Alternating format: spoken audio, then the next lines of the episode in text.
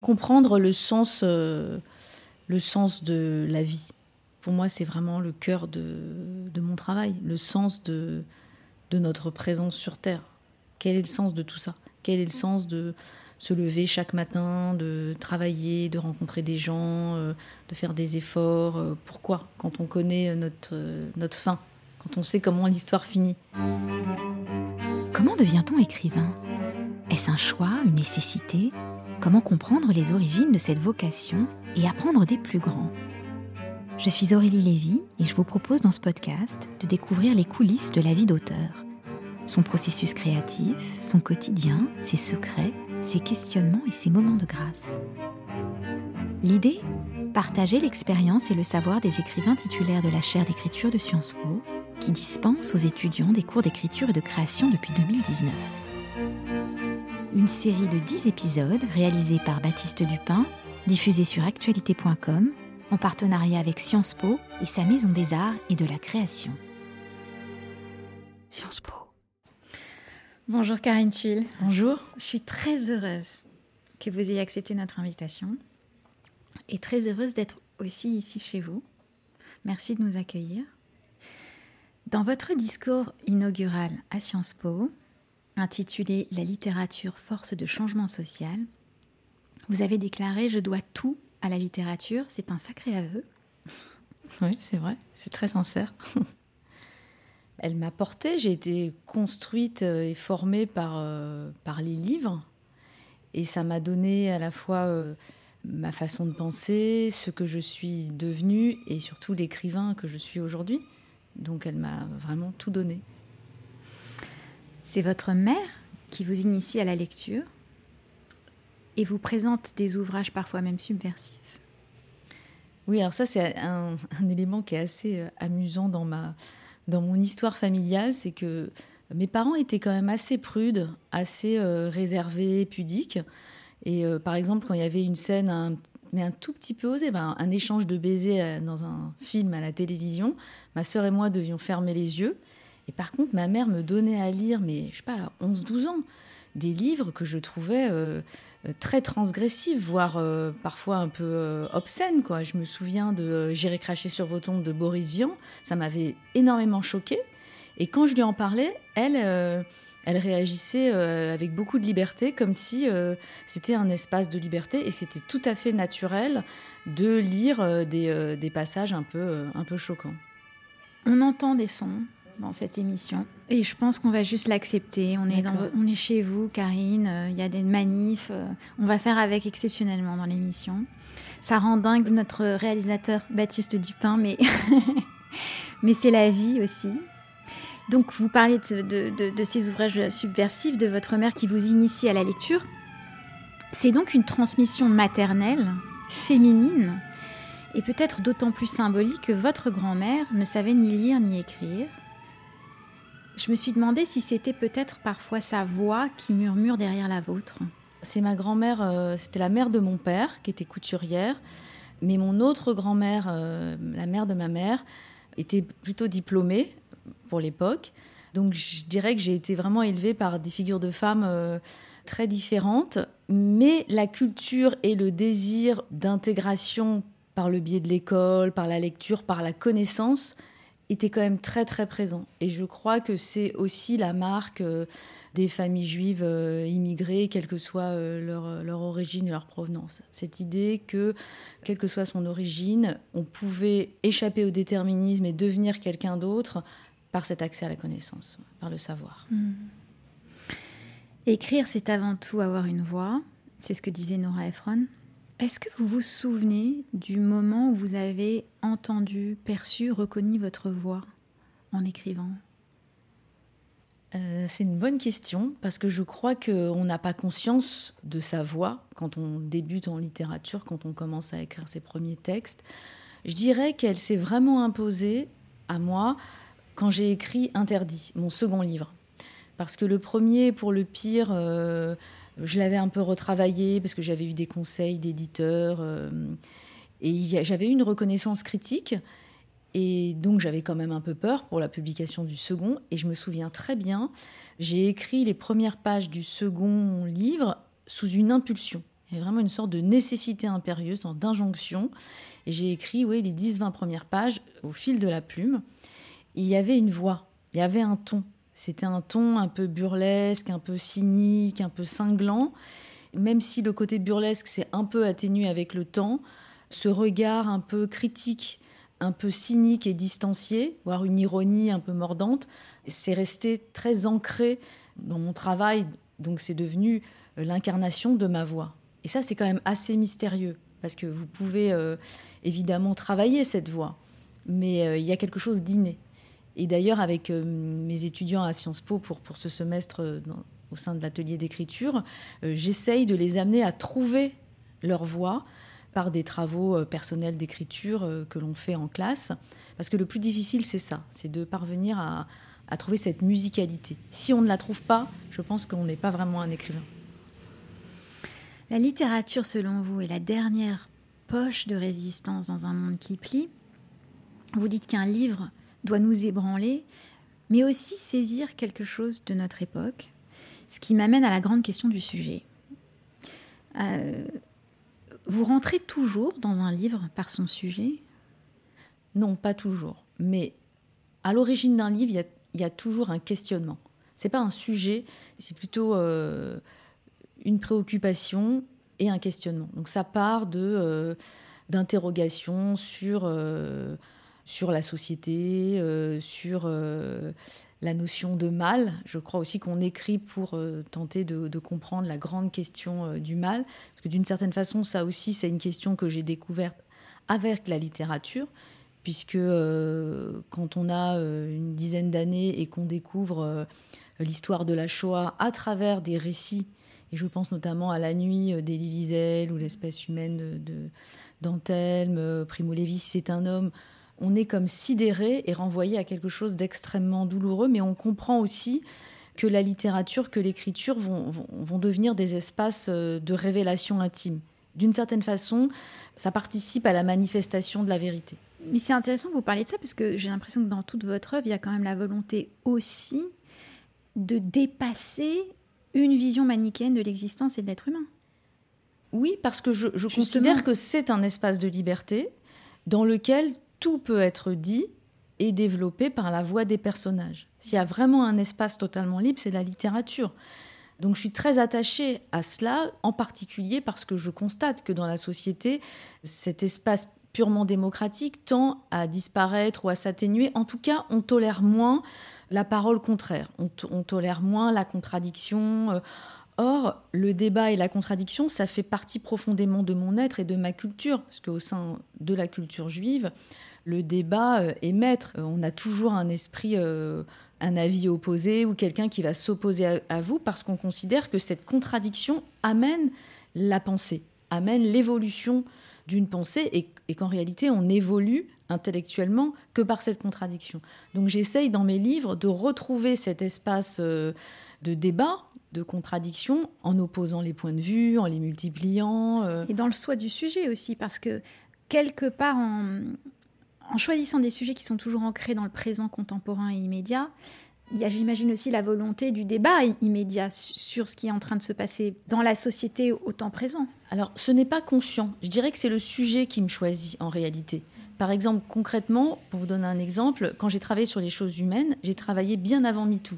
C'est un fait divers que j'ai euh, que j'ai découvert en 2016. Il y avait eu euh, à Stanford une accusation de viol au sein du campus. Et je suis partie de ce fait divers. Après, j'ai passé du temps à l'audience pour comprendre. Euh, aux assises. Voilà, aux assises, pour comprendre comment euh, se passait un procès pour viol du point de vue de l'accusé.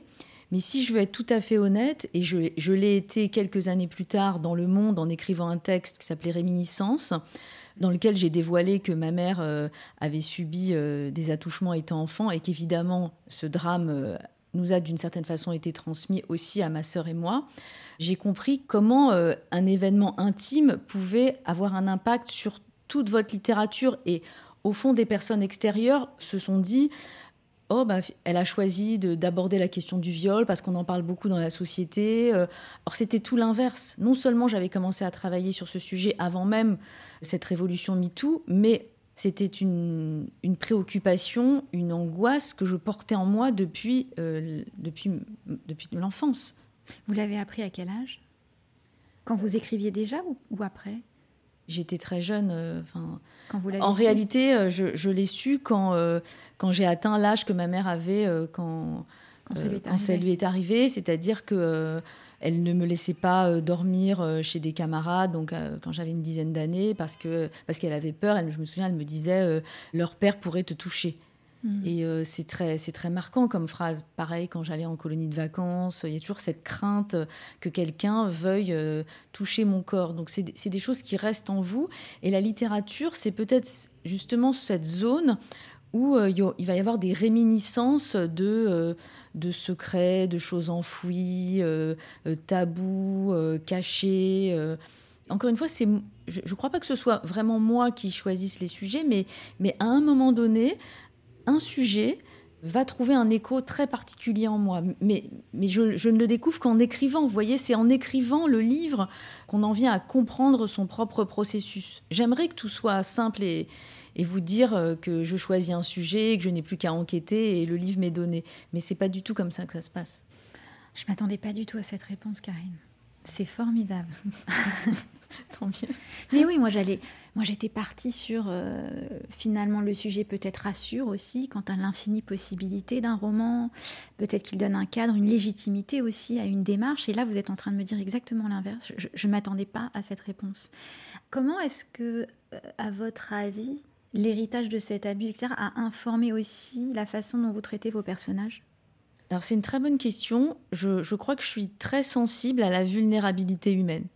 Le constat, le bilan que je peux tirer de toutes ces années d'observation, c'est à quel point tous les êtres, quel que soit leur statut ou leur situation euh, dans la société, tous les êtres se définissent par une très grande vulnérabilité. Et euh, c'est ce que j'essaye de trouver dans mes livres, c'est ce point de fracture chez les différents personnages euh, que je présente au lecteur. C'est sans doute ce qui explique euh, bah, le fait que les, derniers livres aient touché un public plus large, y compris des jeunes. Sans doute qu'ils ont retrouvé cette, espèce de, cette sorte de fêlure qu'on porte tous en nous. Oui, et puis la fêlure, la fracture, le bouleversement, il propose aussi un enjeu et c'est un socle sur lequel peut reposer un roman, justement, parce qu'il est, il est fondamental dans la construction de la narration ou d'un dénouement, justement. Oui, totalement. Euh, surtout que moi, ce qui m'intéresse vraiment, c'est ce point de fracture. C'est ce mm. qui est le plus intéressant. En littérature, bah, ça crée de l'enjeu pour un personnage. fait. Ça l'oblige aussi à prendre du recul sur sa propre histoire, à évoluer, à changer. Ça, ça convoque un changement. Oui, oui, bien sûr. il me semble qu'il n'y a pas de littérature sans conflit, mm. donc sans point de fracture. Donc l'idée, ce serait quand même de choisir des personnages au moment de leur vie où ils sont confrontés à un point de conflit ou de fêlure euh, très grand.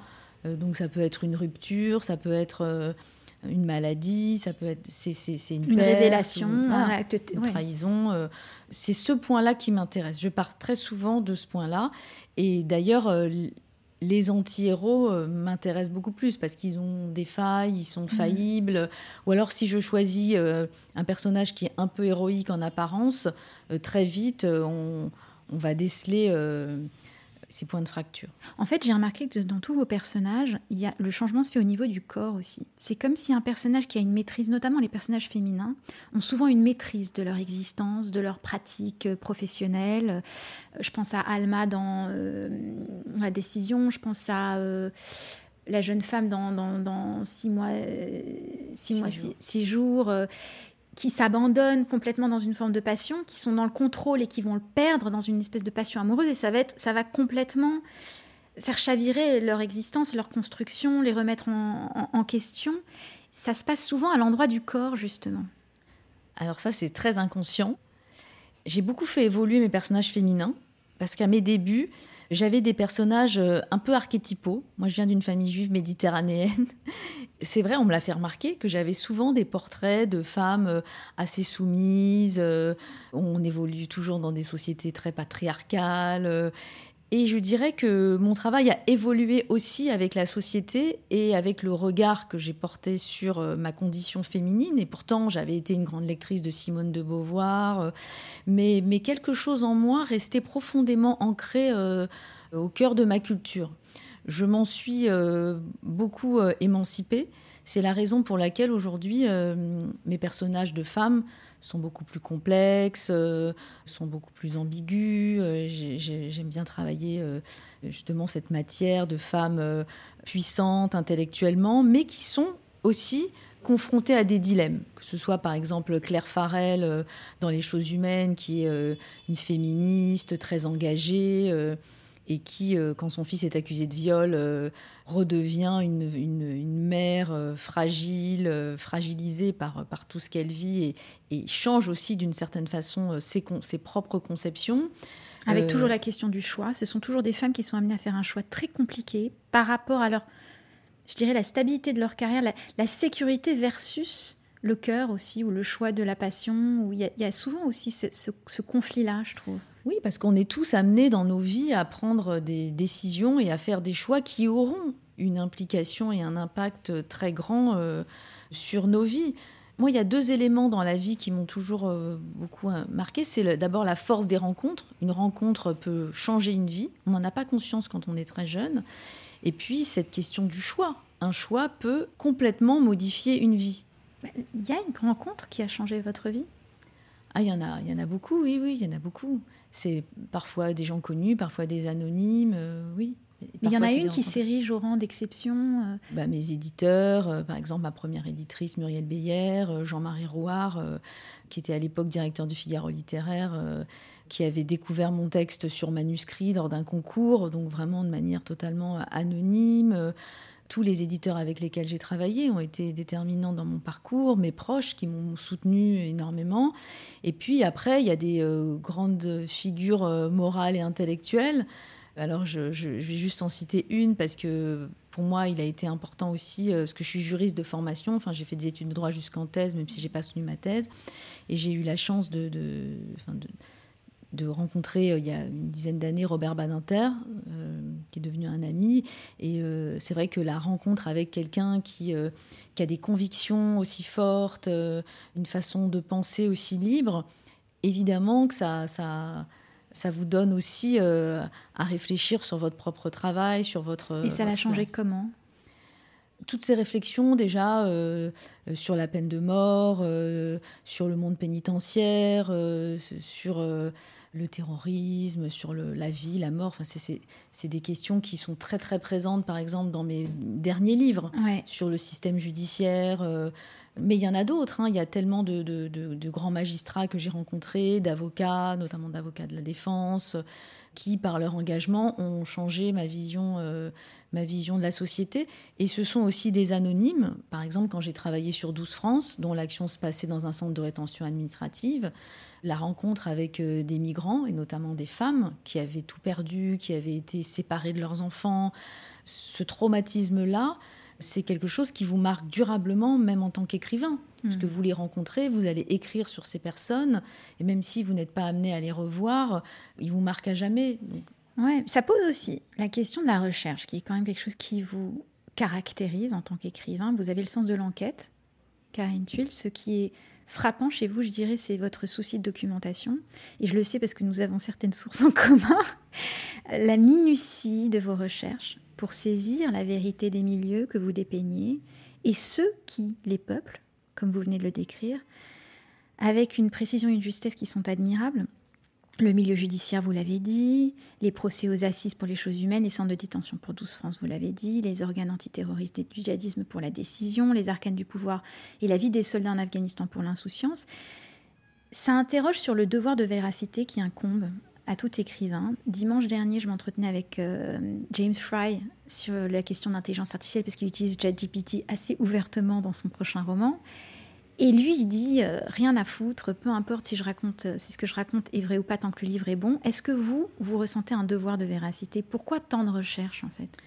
Alors, je n'ai pas un devoir de, de véracité, j'ai un devoir de justesse.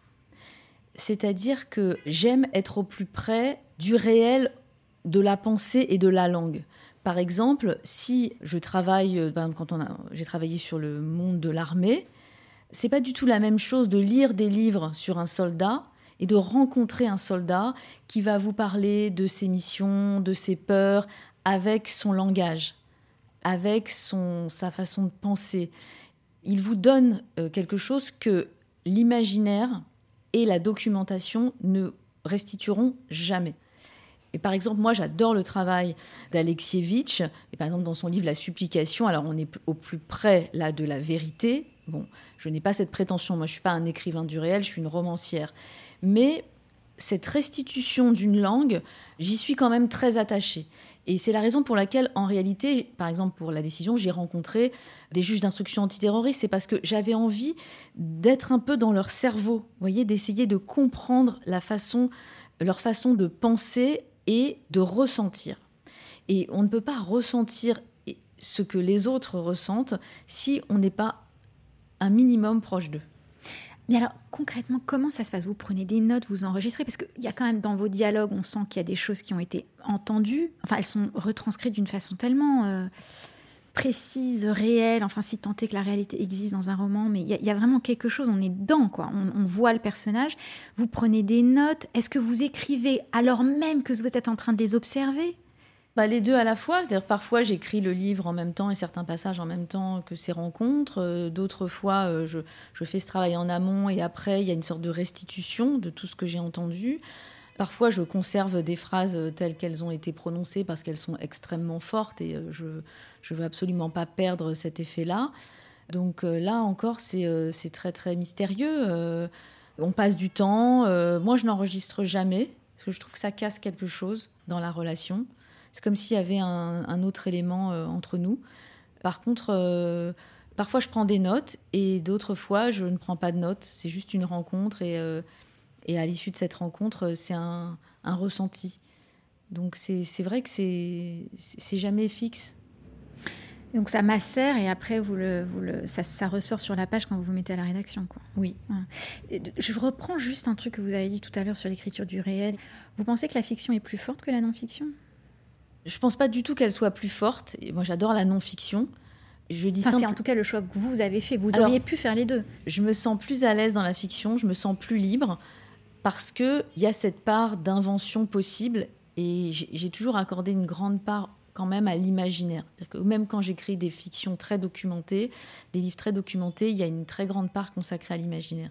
Et je ne sais pas aussi si j'ai euh, un ego assez fort pour... Euh, pour tenter l'exploration de la littérature du réel. Parce que la littérature du réel, c'est aussi dire je, c'est aussi s'impliquer, parler de soi, se découvrir. Et euh, je ne crois pas que je sois faite pour ça. Ça viendra peut-être. Peut-être. Peut-être que vous vous affranchirez. Euh, j'allais dire même de, du poids de la judéité en ce sens-là, de votre histoire, de celle que vous portez, euh, des histoires transgénérationnelles, j'ai envie de dire. En tout cas, moi, je vois un fil rouge dans votre œuvre qui me donne très envie de vous lire en autofiction presque. Oui, peut-être, mais je, vous dis, bon, pour moi, il n'y a pas de hiérarchie. Ce qui, ce qui, ce qui m'importe, c'est de lire euh, un bon livre. Et un bon livre, pour moi, c'est un livre qui va me donner à réfléchir. Oui, bien sûr.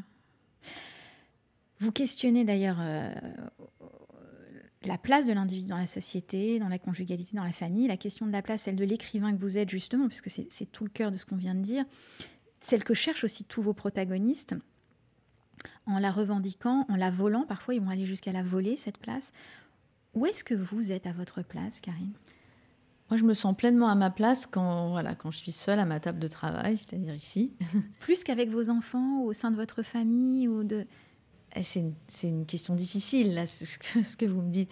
Évidemment que je me, sens, euh, je me sens pleinement à ma place quand je suis avec mes enfants. Mais disons que quand j'écris, je me sens vraiment libre. Quand je suis avec mes enfants ou quand je suis avec mes proches, c'est une certaine image de moi-même. Donc ça reste quand même un rôle que je joue. Ils ne perçoivent que ce que je veux bien leur montrer de moi. Je joue leur mère. Mais quand j'écris, je suis totalement libre, je, puisque je, travaille avec, on travaille avec notre intériorité, donc avec quelque chose de, de très profond, de très opaque, de très obscur. Et au fond, c'est peut-être le seul espace où je suis vraiment moi-même. Oh, c'est beau. Où est-ce que vous n'êtes pas à votre place? Toujours pas à votre place? C'est une très bonne question. Maintenant, je me sens à ma place un peu partout parce que justement, grâce à mon métier, à l'observation euh, qui, qui est au cœur de mon métier, donc maintenant, euh, je me sens à ma place un peu partout. J'ai plus problème euh, là. de légitimité C'est pas de légitimité, on, ne se sent jamais vraiment légitime. On est, on est toujours un peu un imposteur hein, quand, on, quand on crée. Mais disons que je, je sais m'adapter. Aujourd'hui, je sais m'adapter au monde social, ce qui n'a pas toujours été le cas à mes débuts. J'étais extrêmement timide et d'ailleurs, je n'ai jamais passé par exemple l'examen du barreau parce que j'avais peur des oraux. Ce qui est quand même très drôle parce qu'aujourd'hui, je suis amenée à prendre la parole et même parfois à être invitée à, participer à des émissions télévisées alors que j'avais une peur panique de la prise de parole quand j'étais petite, enfin quand j'étais même euh, adulte. Et euh, j'étais, euh, j'étais assez réservée. Donc donc il m'a fallu du temps. Et là aussi, ça s'apprend, on s'apprivoise. Euh, et c'est assez beau d'ailleurs. Moi, j'essaye de le transmettre beaucoup aux jeunes générations. Bien sûr, il y a des, éléments de déterminisme hein, euh, qui sont culturels. Euh, mais il y a quand même la possibilité, et je le dis souvent d'ailleurs aux étudiants ou aux jeunes que je rencontre, je suis la preuve vivante que par la force de la volonté du travail, on peut échapper au déterminisme et on peut échapper à soi. On peut se créer son propre espace euh, de déploiement. Moi, je l'ai trouvé à travers l'écriture, d'autres euh, le trouveront euh, de différentes façons, par l'engagement politique, par, ou par d'autres formes d'art, ou, d'autres, que sais-je, des avocats ou d'autres professions. Mais c'est vrai que cette... Ou dans l'inertie ou dans le silence. C'est une autre action sur le monde. Alors ça, c'est, aussi intéressant ce que vous dites. dans le silence, quand je marche, quand je dans, dans le silence en forêt, pour moi, c'est pas de l'inertie, il y a, il y, a, il y a du silence, mais il y a une réflexion, donc il y a de l'écriture qui aussi se déploie d'une certaine façon. Par contre, c'est vrai que je crois être plutôt quelqu'un de, de, de, combatif, c'est-à-dire que j'aime bien cet élan vital. Je ne je, je, suis pas partisane d'une inertie totale crois qu'on a le pouvoir en nous de, bouger quand même les choses dans notre vie, mais aussi euh, au sein même de la société. Je fais partie encore de ceux qui croient que on peut changer euh, par la politique, par l'action collective, on peut changer la société. Vous pensez que ce sens aigu de la responsabilité justement qu'on a sur une société, sur une époque, sur euh, sur son, celui aussi de, de, créer, ça vous vient de votre histoire aussi. Votre, votre, votre grand-père est, décédé juste avant l'arrivée de votre famille. Il était tunisien, il est décédé juste avant l'arrivée de votre famille euh, en France. Votre père s'est beaucoup sacrifié pour les études de votre, de, votre frère. ça vient aussi, de son frère. Ça vient aussi de là, vous pensez? Euh, oui. Vous voyez ce que je veux dire? Oui, oui, oui tout à fait. Moi, j'avais des, parents, j'avais des parents très, très responsables qui, très tôt, très jeunes, euh, se sont retrouvés avec des responsabilités immenses, c'est-à-dire des familles à charge, euh, pas de moyens, euh, un renoncement. Bah voilà, ils n'ont pas eu la possibilité de faire des études, alors que ma mère, c'était vraiment quelqu'un, c'est pour moi une intellectuelle, elle n'a pas pu mm. poursuivre ses études. Donc c'est vrai que ce sens-là des responsabilités, je l'ai vu au quotidien. Et j'ai aussi la chance d'avoir été élevée par des personnes qui avaient une très grande intégrité morale et intellectuelle. Et ça vous donne quand même une structure pour la vie. Donc ça, c'est vrai que c'est une première explication. Mais ma, je, je, je, plaisante parce que ma mère, quand j'étais enfant, m'appelait la justice française.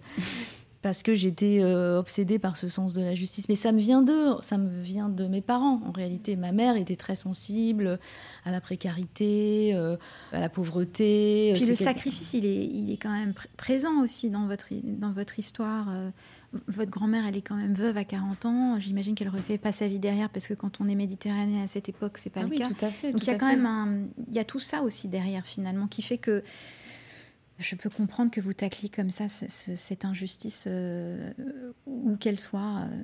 Oui, oui, donc j'ai eu, très tôt ce sens, évidemment, euh, par l'histoire de mes parents, de cette responsabilité. Rien n'était vraiment léger et je crois que d'ailleurs j'ai été assez euh, fascinée par les jeunes qui, vivaient dans des, euh, dans des milieux euh, extrêmement bourgeois, protégés. J'ai fantasmé cela. Mmh. maintenant, aujourd'hui, je sais que ça a été une chance extraordinaire d'évoluer au sein d'une famille dans laquelle on avait un peu peur. Mes parents avaient peur quand même, je, je sentais qu'il y avait cette peur. Et cette peur, elle m'a permis aussi, elle est devenue une force, et elle m'a permis de révéler des, choses en littérature que je n'aurais pas pu explorer si j'avais vécu dans un univers extrêmement sécurisé, euh, très protégé, très choyé, avec euh, beaucoup d'avantages matériels. Qu'est-ce que la reconnaissance vous a apporté justement par rapport à tout ça? Des problèmes. C'est vrai? Je plaisante. Euh, c'est pas, c'est pas si facile. Euh, c'est-à-dire que d'un côté, j'adore euh, l'idée d'avoir un lectorat large. J'aime beaucoup rencontrer les lecteurs en librairie. Après, ce qui change beaucoup, c'est votre place. Tout d'un coup, parce que votre travail est médiatisé ou dans la lumière, vous devenez on vous met au centre, mmh. alors que un écrivain, c'est par nature quelqu'un qui est plutôt de côté. C'est quelqu'un qui choisit la solitude et l'ombre et donc qui fait un pas de côté dans la société pour qu'on ne le remarque pas. Mais au départ, même s'il y, a quelque chose qui relève d'une très forte ambition, ça je ne le nie pas, il faut quand même avoir un minimum d'ego pour écrire. Et puis une quête de toute puissance. Évidemment, et même quand un écrivain affiche une forme de modestie et d'humilité, il faut aussi y lire derrière un très grand désir euh, de reconnaissance, euh, avec une envie d'être lu, etc. Ça, on est d'accord. Mais c'est vrai aussi qu'au moment où cette mise en lumière se produit, c'est effrayant aussi. Et euh, quand je l'entendais, je ne le saisissais pas. Et quand on le vit, on le comprend mieux. On le comprend mieux parce que cette exposition, elle fragilise aussi. Puis il y a des attentes qui viennent avec aussi. Il y a les attentes. J'imagine que vous y pensez quand vous écrivez. Ça pose la question de l'œuvre et de la carrière aussi, des choix qu'on fait. De l'œuvre et la carrière, ce sont deux choses distinctes. Elles ne peuvent pas être des... complètement décorrélées si on est parfaitement honnête. Alors moi, ce qui m'a sauvée, c'est la poésie que C'est d'ailleurs par là que vous êtes rentré dans l'écriture. Moi, j'ai commencé par la poésie quand j'étais très jeune. Après le succès des choses humaines et de la décision de revenir à la poésie et donc au mot dans sa forme la plus brute, sans aucun enjeu, sans sujet même, sans, sujet, enfin, où il est moins présent, quoi. Voilà, disons qu'il y avait cette, ce, désir. Euh, ce texte est né, Kadish pour un amour est né d'une impulsion. C'était pas codifié, c'était pas pensé, il n'y avait pas d'enjeu médiatique, il n'y avait pas d'enjeu commercial, il n'y avait aucun autre enjeu qu'un enjeu, littéraire. Ça m'a donné une force nouvelle en termes créatifs et ça m'a apaisé, je crois. Ça pose la question du style aussi d'ailleurs. Comment vous le caractériseriez? Alors, bah, c'est la forme au début qui va imposer euh, l'univers. Donc, euh, c'est ce que je vous disais. Alors parfois, c'est réfléchi, par exemple dans l'invention de nos vies. Comme je voulais décrire euh, la compétitivité de la société, une forme de brutalité, d'injonction à la réussite que je trouvais extrêmement présente dans la société euh, d'aujourd'hui ultra-capitaliste, j'avais fait le choix de phrases extrêmement longues avec euh, une ponctuation saccadée, l'emploi de barres obliques qui exprimait bien cette forme de cassure. Mais par exemple, pour la décision, un sujet sur le terrorisme, évidemment, j'ai choisi une écriture un peu dépouillée, d'une très Puis vous êtes à la première personne. Voilà. Mais il fallait, il fallait garder. On peut pas, on peut pas euh, faire des effets de style quand on aborde euh, la question de la condition humaine, de la perte euh, et du terrorisme. Donc, il y a chaque chaque livre impose aussi quand même le choix d'une. c'est ma voix, mais impose quand même le choix d'un style particulier. J'ai l'impression que vous vous êtes éclaté en fait avec votre dernier livre, avec la poésie. Ça vous a ça m'a surtout renvoyé au cœur de mon métier, qui est quand même euh, d'avoir un rapport assez humble. Peut-être qu'évidemment, je suis d'accord avec vous, il y a peut-être d'autres auteurs qui envisagent leur travail différemment, mais, mais le poète, non. Il me semble que quand on est poète, on fait aussi l'expérience du sensible. On choisit pas, on n'est pas poète par hasard. Et ce rapport-là m'a aussi euh, révélé et m'a renvoyé à mon désir premier, qui était quand même un désir, encore une fois, d'effacement et de discrétion. Au départ, quand on écrit, c'est aussi par goût de la solitude, et donc il y a, quand même au départ ce, besoin de, de, se soustraire à la lumière sociale. L'écriture, vous, le racontez, est un exercice de solitude et de, du retrait, justement, qui trouve ses origines dans une inclinaison familiale à la discrétion, d'ailleurs, parce que vos parents craignaient de déranger c'était lié aux douleurs de l'exil. Pourtant, vous affirmez que le rôle d'écrivain est de faire du bruit, justement, et de déranger. Est-ce ainsi que vous réparez les blessures de vos aïeuls? Est-ce que Parce qu'il y a une contradiction. euh, bah, il y a une contradiction Ouais. dans tout, on est d'accord. Vous, vous, en, vous en faites l'apologie dans votre œuvre, mais entre cette affaire de discrétion et faire du bruit, justement? Oui, tout à fait. On me, on me- on me disait, mes parents me disaient, euh, ne, tu ne dois pas faire de bruit. On parlait tout doucement, on faisait pas de bruit parce qu'on ne devait pas déranger les voisins. Je me souviens en disant on ne devait pas déranger. On ne devait pas déranger parce qu'on était des, mes parents étaient des immigrés, donc on ne devait pas déranger entre guillemets les Français. Or moi, j'étais née en France, je me sentais totalement française, et j'ai eu envie, à l'inverse, de déranger d'une certaine façon. Or comme j'étais d'une nature réservée, la seule façon que j'ai trouvé de déranger, c'était d'écrire. Et c'est vrai que l'écrivain, c'est quelqu'un qui a le pouvoir de, de déranger, voire plus. Quand Sartre dit, écrit que les mots sont des pistolets chargés, ça a du sens. On, sait que ça a un pouvoir. On peut détruire quelqu'un avec des mots, on peut aussi euh, bâtir des- une société ou faire évoluer une société, changer les codes culturels par ces mots. Donc un livre, donc un écrivain, c'est quand même un pouvoir. C'est un contre-pouvoir d'ailleurs dans la société. Ouais, et puis c'est une relation de pouvoir avec soi-même, parce que dans cette solitude, vous n'êtes pas tout à fait seul, puisqu'écrire, vous dites, c'est l'expérience irréductible de l'altérité, c'est penser contre soi-même. Donc c'est aussi un jeu de pouvoir avec soi-même. Ça explique la complexité, d'ailleurs l'ambivalence de vos personnages, leur morale, leur place. Et puis cette ambition qui est la vôtre de dépasser la vision manichéenne qu'on pourrait avoir de l'existence, qu'on disait tout à l'heure. C'est ce côté gris, la zone grise, quoi. Moi, c'est ce qui m'intéresse le plus, sans doute, en littérature. Il me semble on nous propose une, des conceptions binaires de l'humain. Or, l'humain est d'une complexité. On l'oublie. Moi, honnêtement, cette complexité-là, je l'ai vraiment découverte à l'audience, surtout. À l'audience. Vous parlez des assises pour la... dé- Pour, Oui, euh, parce que quand on est face à un criminel ou des gens qui ont commis des actes vraiment très graves et que tout d'un coup vous avez au détour euh, d'un interrogatoire euh, des lueurs d'humanité, vous êtes euh, saisi, vous êtes bouleversé. Comment dans une seule, en une même personne? Alors on a beau le savoir, et encore une fois, je reviens à l'histoire de la Shoah où on sait très bien qu'il y avait des nazis qui étaient par ailleurs de bons pères de famille, euh, qui se comportaient bien avec leurs proches. Je le savais. C'est une chose de le lire, c'est une chose de l'entendre, et c'est une chose, une autre chose de le voir devant soi. Et quand j'allais aux assises, je l'avais devant moi cette complexité. Et c'est ce que j'essaye toujours de, aujourd'hui de raconter dans mes livres et de aussi de transmettre, bah, par exemple aux étudiants, parce que souvent à, à 20, 22 ans, on peut avoir une vision euh, binaire euh, de, la société en pensant que qu'il y a des, alors qu'il y a des zones grises en fait. Voilà, j'essaye de leur dire voilà, mais il y a aussi beaucoup d'ambiguïté et il faut travailler ces nuances parce que si on ne travaille pas ces nuances, on va vers euh, non seulement de la simplicité mais du simplisme. Pour moi, c'est vraiment un danger qui, Mm. Qui nous guette. Vous les trouvez comment, les étudiants? Brillant. C'est vrai? C'est extrêmement euh, stimulant euh, humainement, intellectuellement. Il y a une très grande euh, curiosité, un goût pour la chose écrite euh, assez C'est ce que disait. Mohamed Bougarsar. Ah, mais vraiment assez saisissant. Et surtout une capacité de création étonnante, parce que moi, je donne des exercices en classe, donc sans préparation.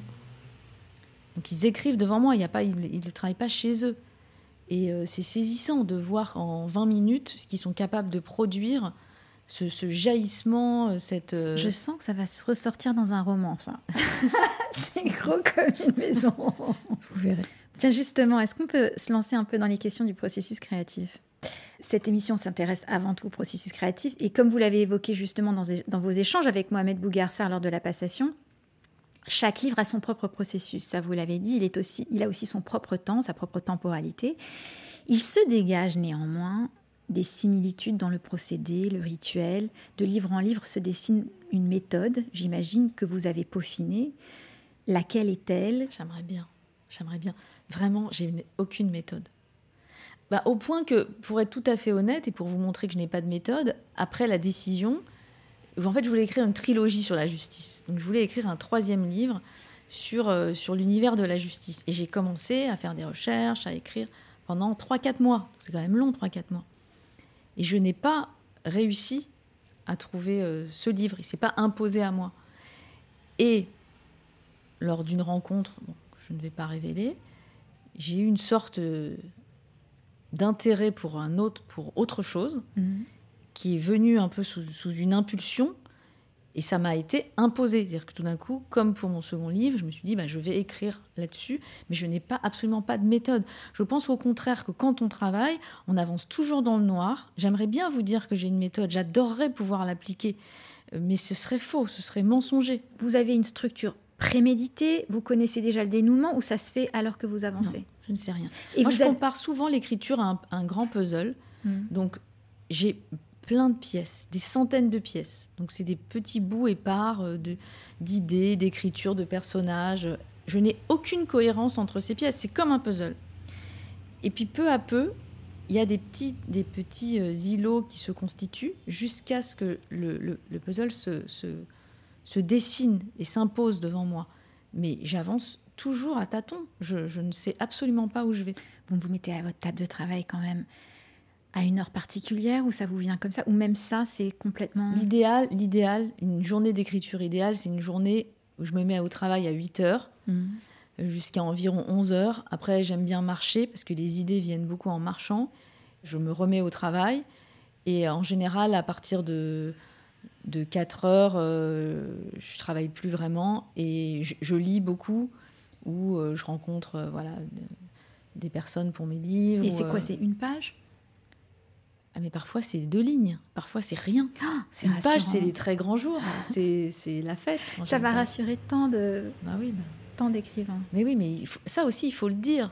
Belle du Seigneur, euh, Albert Cohen a mis dix ans à l'écrire. Souvent, euh, j'adore quand les lecteurs me disent euh, J'aime bien vos livres parce que c'est fluide. Je, rigole parce que je, cette fluidité, elle a un coût très grand. C'est beaucoup de travail pour arriver à cette fluidité j'aimerais bien que, ça me, que les phrases me viennent aussi facilement. Pourtant, c'est vrai que vous semblez avoir une aisance à l'écriture. Hein. Non, mais ça se travaille, ça se travaille. Moi, je compare souvent l'écriture euh, au sport. Quand vous voulez euh, vous mettre à la course, vous faites pas le marathon du jour au lendemain. Donc on commence tout doucement, euh, puis après, voilà, on commence à avoir du souffle et on va un peu plus vite. Mais voilà, c'est quand même une discipline, l'écriture. Vous le dites, c'est une expérience quotidienne de la défaite et du découragement. c'est très décourageant. Il n'y a donc aucun de vos livres dont l'écriture fut plus aisée que les autres Si, Interdit, le hmm. deuxième, qui est vraiment sorti un peu euh, de manière assez étrange. Mais sinon, euh, non. C'était vraiment une très grande difficulté. Des choses humaines, ça a été terrible. Je, je, pensais ne jamais y arriver. Parce que rien que de trouver le mode de narration, ça prend du temps le mode de narration. Au début, je me suis dit, qui va raconter cette histoire? Quelle est la façon la plus intéressante de raconter cette histoire? Et une fois que j'ai trouvé la façon, est-ce que je dois employer le jeu? Est-ce que je dois employer la forme indirecte? Tout ça, ça prend du temps, c'est des essais. Est-ce que vous employez le présent, le passé? Ça se travaille, ça ne vient pas spontanément. Parfois, vous avez de la chance, ça peut venir spontanément. Mais sincèrement, j'ai du mal à croire qu'un livre euh, avec une vraie structure, une complexité, puisse vraiment naître sous une impulsion. Quand euh, Jonathan Little écrit Les Bienveillantes, il a travaillé pendant cinq ans et après il a écrit le livre en cinq mois. Mais il a travaillé pendant cinq ans. Vous voyez, donc euh, ça dépend ce qu'on appelle ce temps d'écriture. Moi, je considère que l'écriture, c'est aussi le temps de la réflexion qui précède l'écriture. Donc si on a mis cinq ans pour penser le livre, c'est qu'on a mis cinq ans pour l'écrire, on n'a pas mis cinq mois. Vous dites, euh, aussi que quand vous écrivez, vous n'êtes ni homme ni femme. C'est Nathalie Sarraute qui disait ça et je suis tout à fait d'accord avec elle. Soit, mais Karine, force est de constater que la condition de la femme écrivaine n'est pas tout à fait la même que celle de l'homme. Après, il est essentiel à la condition féminine de le proclamer, de le clamer. Quand je dis je ne suis ni homme ni femme, c'est que je peux tout à fait me mettre euh, dans la peau d'un homme quand j'écris. Tout à fait. J'ai cette capacité-là à, ou à me mettre dans la peau d'un enfant. Enfin, c'est une, mise en condition, mais je sais que je peux y arriver. Après, sur la condition des conditions de travail, sur la question des conditions de travail quand on est une femme, alors oui, ça évidemment, il y a une très grande complexité. En plus, quand on est une femme mère, c'est très difficile. Moi, quand j'écrivais, j'avais deux enfants en bas âge. J'ai écrit un premier roman à 19 ans, un second à 21 ans. J'ai été mère à 20, euh, même pas 23 ans. J'avais des petits, quoi. Et euh, c'était extrêmement difficile. Bon, j'ai la chance d'avoir été très très aidée. Moi, mon mari m'a toujours énormément euh, poussée et, euh, et s'occupait beaucoup des enfants. Mais c'est vrai que c'est vrai ce que vous dites, c'est-à-dire que euh, la charge mentale est quand même assez forte parce qu'on demande aux femmes, j'allais dire, de réussir sur tous les fronts. Et c'est vrai que ça, c'est assez, assez difficile, en particulier dans le monde littéraire, où vous n'avez pas spontanément votre place en tant que femme. Ça a beaucoup changé. Mais moi, j'ai quand même des photos d'une rentrée quand j'étais publiée chez Grasset, où j'étais la seule auteure femme. Je pourrais vous montrer l'affiche. Il y avait, euh, je sais pas, 9 ou 10 auteurs. J'étais la seule femme. C'est quand même incroyable. Aujourd'hui, il y a beaucoup d'auteurs femmes. Ça plus, il y a beaucoup d'autrices, ça n'est plus possible. Mais à l'époque, oui. Et puis, euh, le grand écrivain était un homme. C'est en train de changer, mais doucement. Et pareil, quand j'ai travaillé pardon, sur euh, l'insouciance, donc qui se passe dans le monde de l'armée, je me souviens d'une question d'un journaliste littéraire qui m'avait dit pourquoi avoir choisi un sujet d'homme? Et je lui ai dit mais pourquoi la guerre serait un sujet d'homme? Je, ne comprends pas, expliquez-moi. Euh, il, essayait de trouver des arguments, mais spontanément, vous n'êtes pas légitime dans des sujets euh, de société un peu durs, un peu. Or moi, ça a été, c'est devenu, j'allais dire ma marque de fabrique. Oui, d'une certaine façon parce que j'ai pas peur de me confronter à, cela. Mais, euh, mais pendant longtemps, on a voulu m'assigner à un certain genre qui n'était pas le mien. L'âge venant, aujourd'hui, on ne me fait plus euh, ce, procès-là. De qui vous entourez-vous, Karine? Euh, Parce que vous dites, hein, vous l'avez dit, qu'on ne réussit pas seul. Je vous ai entendu plusieurs fois le dire. Je pense qu'on ne réussit rien seul dans aucun métier créatif. Euh, et c'est intéressant que vous le disiez aussi pour l'écriture, ce métier solitaire. De qui vous entourez-vous à part les livres? Je crois que des écrivains peuvent tout à fait écrire euh, dans un chaos euh, personnel très profond. On est, on est vraiment différents sur ce, sur ce plan. J'avais besoin d'être d'être soutenue, j'avais besoin d'être entourée de gens qui croyaient en moi plus que je ne croyais en moi-même, du fait de mon histoire personnelle, encore une fois, où, j'avais des parents qui doutaient beaucoup. Et ça, c'est quand même très difficile de lutter et de parvenir à trouver euh, cette confiance en vous pour affronter les difficultés que présente un métier artistique. Il faut quand même le rappeler, parce que moi, souvent, j'ai ces discussions avec mes enfants notamment. Il ne faut pas oublier qu'il m'a fallu euh, très longtemps pour enfin avoir un, lectorat. Ça prend du temps. les métiers artistiques, c'est quand même euh, beaucoup de frustration, d'échecs, de difficultés. Euh, d'humiliation parfois. Euh, d'humiliation, alors là, des dizaines d'humiliations, des refus. c'est très violent. Il faut se blinder. Mais, Mais, vous le décrivez, vous le décrivez par plein de vos personnages. la difficulté que rencontrent ceux qui ne sont pas du sérail parmi vos personnages, je pense bah, il y a d'un côté les bien-nés, des hommes et des femmes qui jouissent d'une assise sociale et qui ne sont pas d'ailleurs forcément stables pour autant. Et puis, il y a les électrons libres, les brebis noires qui ont trimé pour s'élever, exister et qui fascinent d'ailleurs les bien-nés par leur liberté. Il existe une hiérarchie du savoir, un savoir qui d'ailleurs peut trahir son milieu. Le personnage d'Ousmane Diboula dans L'insouciance en fait les frais. Je lis ce passage parce que ça, ça raconte un peu ce que vous êtes en train de dire, j'ai l'impression en tout cas. Ces lacunes historiques culturelles et politiques étaient nombreuses. Au milieu de ces gens qui avaient été formés au berceau, qui avaient réussi les épreuves d'histoire les plus pointues, présenté le concours général, connaissaient le déroulement des cinq républiques et étaient capables de citer de mémoire des extraits de la constitution algérienne. Il était déphasé. S'il n'avait jamais donné suite aux invitations des Américains, ce n'était pas par anti-américanisme, comme il le laissait parfois penser, mais parce qu'il ne savait pas parler l'anglais. J'ai eu l'impression que c'était quelque chose que vous aviez connu. Évidemment, bien sûr. Par exemple, moi, quand j'étais plus jeune, jamais, par exemple, je, alors que j'étais bonne élève, j'ai très bien réussi mes études de droit, par exemple, jamais je n'aurais tenté euh, euh, Sciences Po ou l'ENA. Parce que euh, ce n'était pas dans notre environnement. On ne tentait pas l'ENA. Alors après, quand j'ai eu des enfants, j'ai voulu les... C'est vrai, je, pense que je les ai beaucoup poussés et ils ont fait Henri IV, puis Le Grand, des grandes écoles. Et sans doute qu'il y avait derrière ce désir de transmission aussi, je le reconnais, peut-être. Euh, une revanche sociale? Une forme de revanche, peut-être pas sociale, mais oui, enfin, sociale, intellectuelle. C'est-à-dire que me dire qu'après tout, euh, mes enfants pourraient le, le, faire, parce que moi, j'ai pensé que je ne pourrais pas le faire, alors qu'en réalité, j'avais les capacités. Et c'est pour ça que c'est très important, et pour en revenir à Sciences Po, moi, j'ai beaucoup d'admiration pour ce que fait cette école parce qu'elle euh, elle prône beaucoup euh, la diversité sociale. Elle, elle pousse, elle, elle, incite les, les gens qui n'ont pas eu forcément les mêmes chances à gagner une, évolution euh, par leur travail, par leur mérite. Parce que c'est très difficile.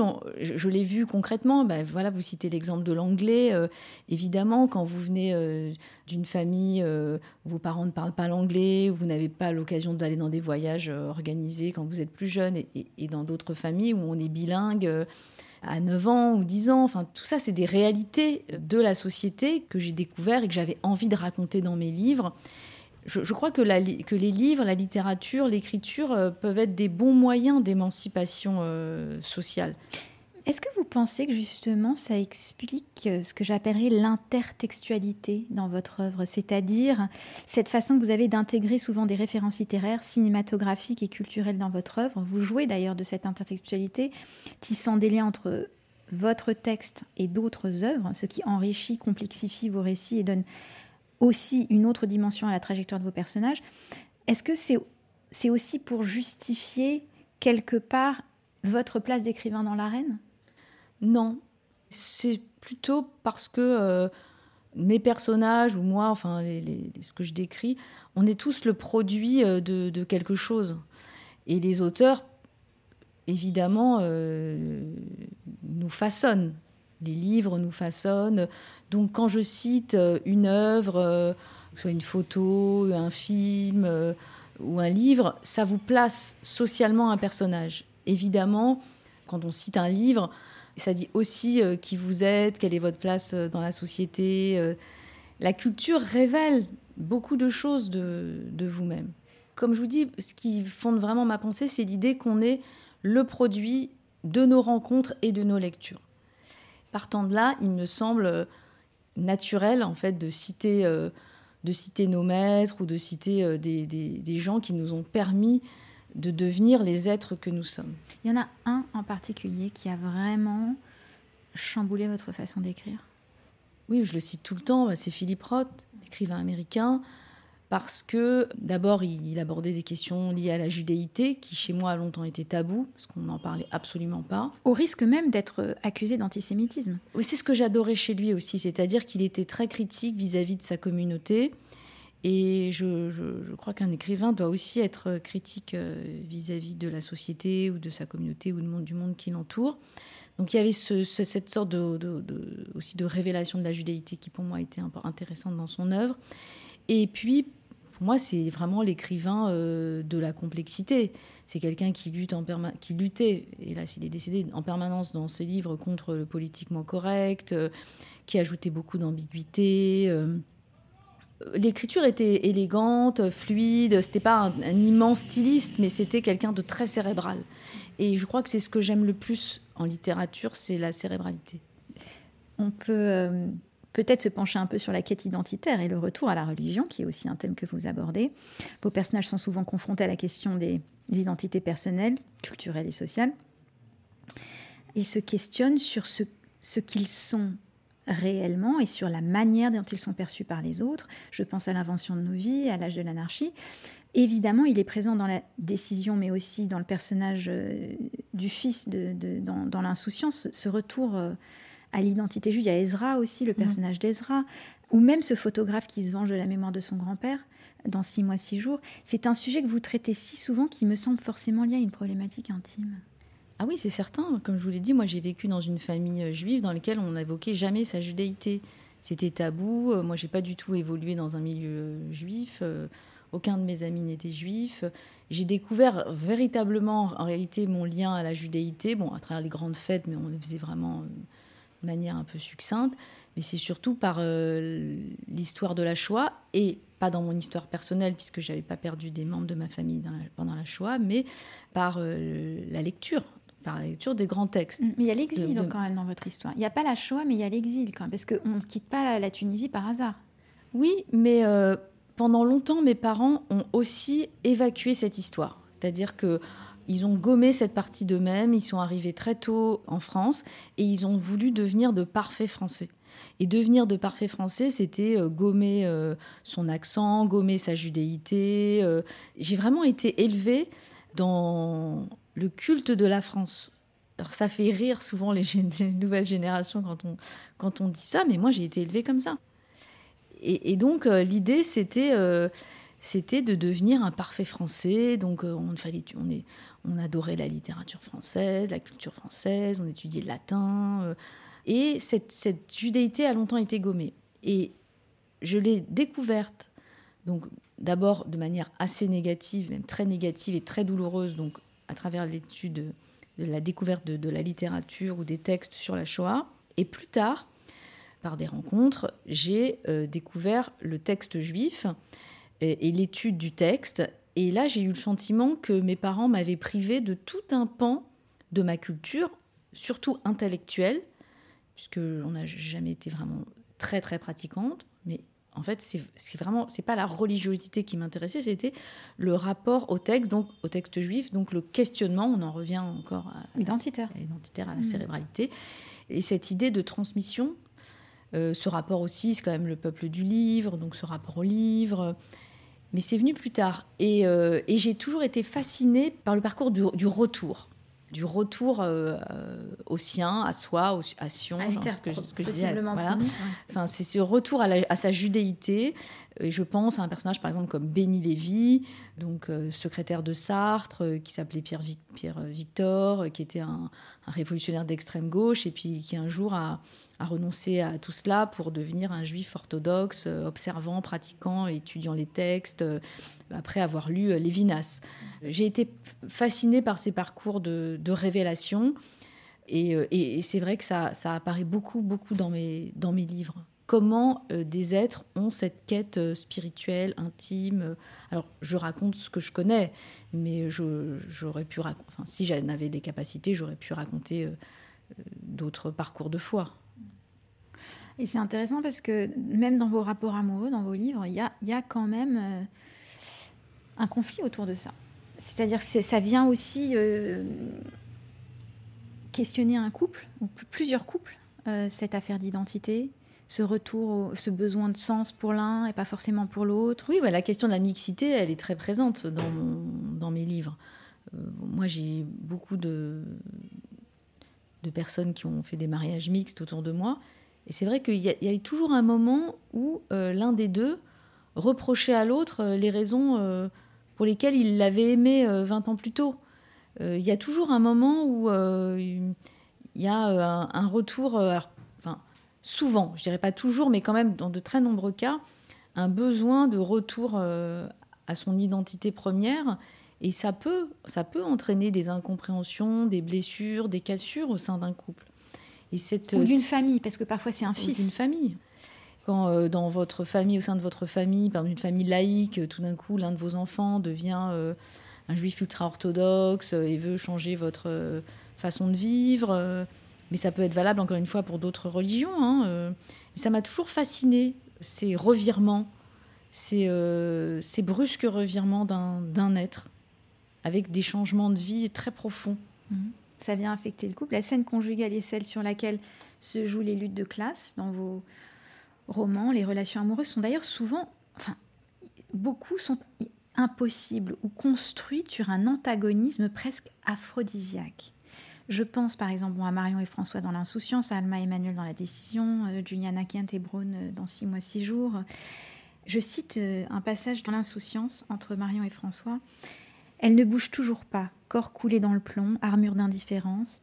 Elle se lève et s'éloigne cette fois, en direction de la terrasse. Qu'est-ce qui se joue là dans cette chambre d'hôtel luxueuse? Quel nouveau rapport de force? Ça existe entre eux depuis le début. Ils ne peuvent pas faire comme s'ils ne ressentaient pas les clivages. Il est issu d'un milieu bourgeois, elle non. C'est une donnée qui devient rapidement politique dans un couple. Il veut qu'elle plie, elle ne pliera pas. Voilà. Elle lui dit souvent Je ne suis pas ton employé, je ne travaille pas pour toi. Tu ne me donnes pas un salaire à la fin du mois. Tu n'as aucun moyen de pression. En le quittant, elle le sait, elle perdra pourtant un certain mode de vie, une aisance, une sécurité financière exceptionnelle, tout ce qui lui offre un cadre pour écrire. Oui, après ce qui est intéressant, c'est que je crois que la sexualité, c'est précisément le lieu où les rapports de force peuvent s'inverser. Celui, si par exemple vous avez un couple, vous avez euh, un, qui est euh, dans une très grande précarité et un autre euh, qui a une position hiérarchique supérieure, celui qui est en position de précarité peut dominer sexuellement et dominer donc affectivement l'autre. Bien sûr, mais là ce qui m'intéresse, c'est que... C'est quand même que vous dites quelque chose aussi sur l'écriture. Je suis pas sûre parce qu'il me semble qu'une personne qui écrit ne pense pas réellement à sa survie matérielle. Elle pense d'abord à sa survie euh, créative et intellectuelle. Je suis convaincue qu'un écrivain peut se contenter de peu. Et d'ailleurs, il doit se contenter de peu. Donc en réalité, euh, un, écrivain qui choisirait euh, un certain mode de vie pour sa sécurité, pour moi, n'est pas un véritable écrivain. On ne doit pas avoir peur de, de perdre une forme de sécurité matérielle pour écrire. Je ne crois pas vraiment que ce soit un enjeu. Qu'est-ce que l'argent a changé dans votre vie d'écrivain, d'en gagner? Je veux dire, vous vivez de votre plume. À quel moment d'ailleurs avez-vous pu vivre de votre plume? Vraiment, euh, peut-être à partir de l'invention de nos vies. Donc j'écrivais depuis 20 ans. Hein. Euh, oui, non, ça prend du temps. Euh, qu'est-ce que ça a changé? Euh, bah, En réalité, pas mon rapport à l'écriture, parce que je n'ai jamais écrit non plus pour l'argent. En fait, j'ai toujours diversifié mes, mes travaux d'écriture pour ne pas faire dépendre le roman entièrement de la signature d'un contrat. L'espace du roman a toujours été pour moi extrêmement protégé. Et après, en fonction de mes besoins, je vais, euh, par exemple, écrire un scénario, écrire des articles, euh, déjà collaborer à une série, enfin, accepter des travaux parallèles pour garder cet espace libre. Mais je l'ai toujours gardé libre, c'est-à-dire que même quand j'ai pu vivre de mes romans, j'ai quand même continué à diversifier mes formes d'écriture parce que je sais que c'est précaire, je sais que ça peut s'arrêter. Et euh, il faut garder toujours en tête euh, cette, euh, cette fragilité-là. C'est important. Et vient aussi la question de la négociation, d'ailleurs, parce que ça aussi, c'est pas tout à fait pareil d'être une femme qui défend aussi sa valeur que d'être un homme qui écrit. Vous avez un agent très connu qui s'appelle François Samuelson. C'était nécessaire? Ça, vous a évité justement cette, cette confrontation? Alors, ça s'est présenté à un moment où j'allais changer de maison d'édition et je me, j'étais fragilisée par ce changement de maison, parce que c'est toujours difficile de changer d'éditeur. Et euh, je, ne m'imaginais pas euh, devoir en plus euh, évoquer les conditions de mon départ. Donc naturellement, comme je le connaissais François Samuelson et qu'il avait, m'avait déjà, on s'était déjà rencontrés par le passé, naturellement j'ai eu, voilà, j'ai eu envie de, d'avancer avec lui. Par ailleurs, parce que c'était aussi quelqu'un que j'aimais beaucoup humainement, qui est, qui est, un ami très proche. Euh, voilà, donc là, l'affectif se mêle vraiment au professionnel. C'est un compagnon de route. Ce qui est compliqué dans ce milieu, c'est que parfois vous avez l'impression d'être le dernier à vivre de votre travail. Euh, parce que c'est vrai que la part qui revient à l'auteur euh, est minime par rapport au travail qu'il a fourni. Oui, d'être l'instigateur de tout et la dernière roue du carrosse. Un peu. Donc c'est vrai que, bon, quand vous avez du succès, ça va. Mais quand vous n'en avez pas beaucoup, euh, c'est difficile de se dire que vous avez travaillé des années, que vous, gagnez très mal votre vie. Euh, c'est un métier quand même difficile qui implique aussi des, renoncements. Ouais, qui pose aussi la question de la sécurité, qui est une question qui, qui travaille beaucoup de vos personnages féminins. Je clôturais peut-être, parce que là on, on parle depuis un long moment, sur ce petit passage Peut-être que l'écriture est devenue ma zone de sécurité, la seule façon de rendre ma vie supportable, de décrire une réalité que je ne pouvais pas affronter sans souffrir. Et vous citez à ce moment-là Virginia Woolf. Je crois que l'essentiel quand on commence un roman est d'avoir l'impression, non pas que l'on est capable de l'écrire, mais qu'il est, qu'il existe de l'autre côté du gouffre, que les mots sont impuissants à franchir, qu'on ne pourra en venir à bout qu'au prix d'une angoisse à perdre haleine, un roman doit apparaître avant qu'on ne commence à l'écrire comme quelque chose précisément qu'on ne peut pas écrire. Tout est dit, rien à ajouter, c'est parfait. En quoi êtes-vous, à votre avis, un bon écrivain? En quoi pourriez-vous être un écrivain meilleur? Je pense que je sais assez bien capter euh, les rapports euh, de force dans une société. Les rapports de pouvoir dans une société, y compris dans une même dans une pièce ou voilà. Là où j'aimerais être meilleure, je suis quand même assez fascinée par les écrivains qui ont une puissance euh, d'écriture. Et euh, je pense à des, immenses écrivains, par exemple, comme euh, Faulkner. J'aurais adoré être Faulkner. mais je ne suis pas Faulkner. Qu'est-ce que vous cherchez à comprendre en écrivant, Karine Tuile Comprendre le sens, euh, le sens de la vie.